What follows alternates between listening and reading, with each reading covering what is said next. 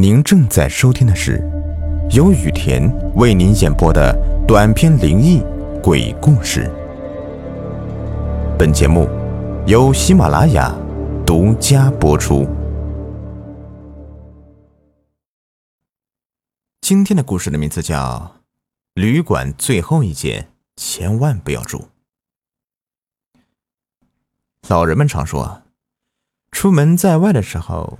旅馆走廊尽头的房间是住不得的，那是给鬼住的房间，活人住进去就会被吸了阳气的。你们相信吗？我最开始也是不相信的，直到我遇到了那件事情。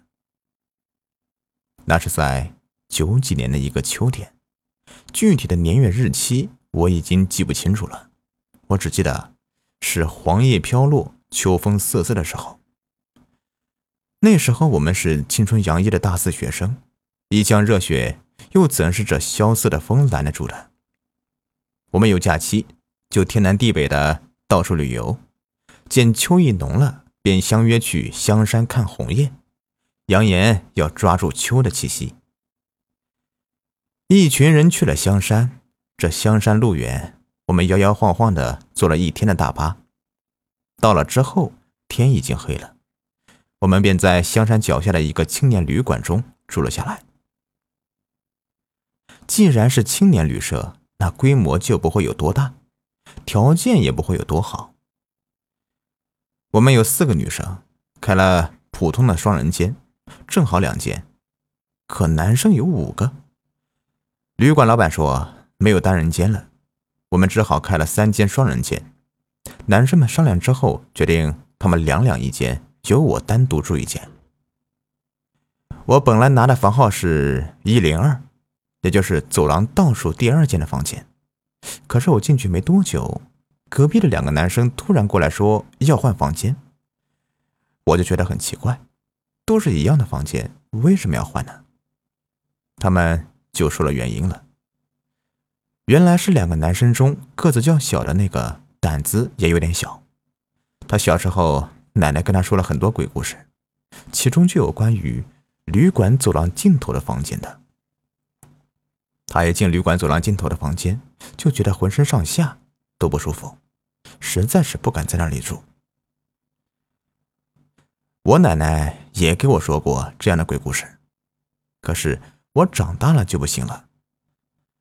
反正我也不怕，嘲笑了小个子男生几句，就爽快的答应换房间。我也就住到了幺零三房间。我到了房间之后，收拾好东西，洗了个澡，就躺到了床上。可在床上躺了一会儿，都没什么睡意。我睁开眼睛，看着旅馆房间老旧的天花板，有些窗外的灯光透过窗帘漏进房间里，稀稀落落的打在天花板上。人在这样的环境下，总会忍不住的胡思乱想。我就想起了旅馆走廊尽头房间的鬼故事，想着想着，就忍不住的把自己看到的光影形象化。一时间，房间内被妖魔鬼怪所堆满，恐惧在房间里弥漫开来。我啪的就给自己头上来了一巴掌，暗骂自己没有出息，翻了个身，倒头就睡。好在这会儿。睡意转浓，说睡就睡着了。睡到半夜，我朦朦胧胧之间听到有说话的声音。我困倦的很，根本不想理会。可耳边嗡嗡哼哼的，实在是扰人不浅。我的意识不受控制的慢慢清醒，也慢慢听清了他们说了什么。他占了我的床位，我要教训他。这个声音听着像个少年，不过还是在变声期，说话声音沙哑难听，让我联想到了用指甲抓挠玻璃时发出的摩擦声。我天生就对这个特别敏感，忍不住的就起了一身的鸡皮疙瘩。你想怎么办？杀了他吗？要我帮你吗？这里。好久都没来新面孔了呢，有点寂寞。头上有个女生轻柔飘忽的说道，把我从敏感状态中拉了出来。杀了，新面孔。他们在说什么呀？等等，我明明是一个人在旅馆房间睡觉，怎么会听到对话声呢？我觉得自己还在做梦，或者脑子太不清醒，幻听了。我试着冷静下来，除了醒来之外，我什么都不去想。不行，怎么都醒不过来。我开始怀疑自己已经醒过来了。我试着移动自己的身体，不行，不行，身体完全动不了，连眼睛都睁不开。到底在我身上发生了什么事？我开始陷入恐慌之中。沙哑少年的声音响了起来，打断了我陷入恐慌之中的思绪。只听他说：“还是别杀人了，吸他点阳气算了。这地方再死人的话，一定会被老板封起来的。到时候我们才是很多年见不到新面孔了呢。”你想的还挺多的嘛。那我们该从哪儿吸呢？从眼睛好不好呀？那个女生阴森森的说着，话语里面深深的恶意让我觉得一阵胆寒。那沙哑的少年扑哧笑了一声，冷冷的说：“哼，吸人阳气还用我教你吗？你在这根房梁上吊了不下百年了吧？”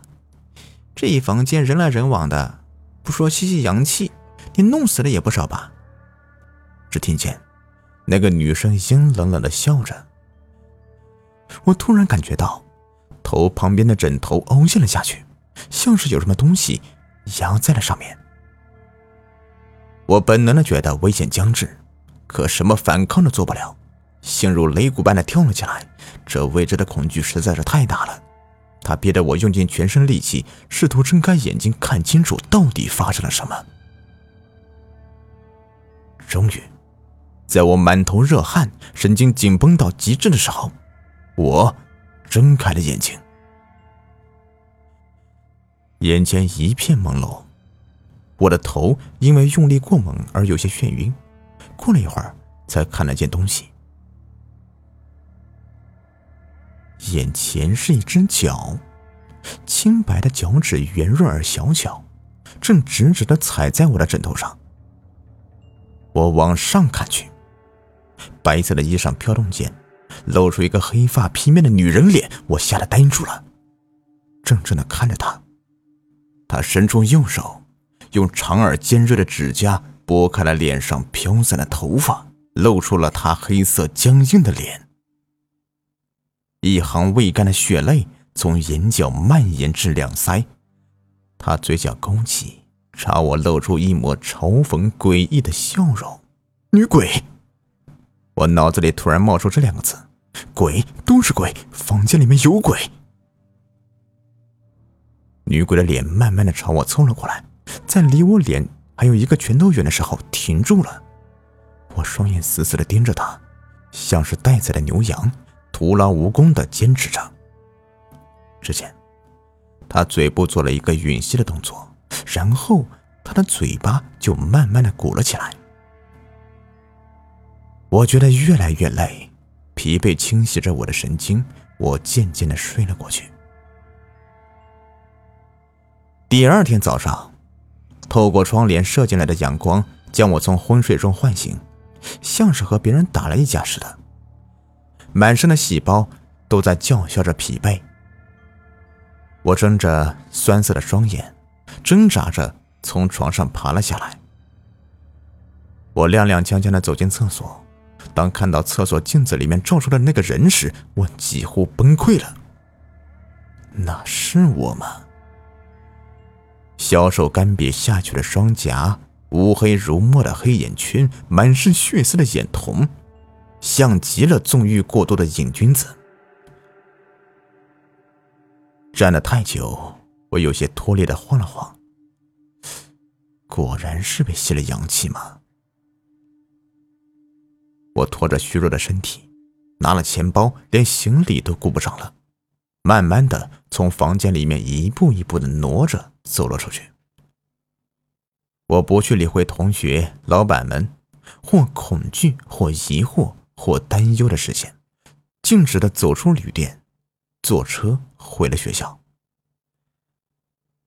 在鬼门关走了一圈的我，回去之后就大病了一场，休学回家养了大半年才恢复健康。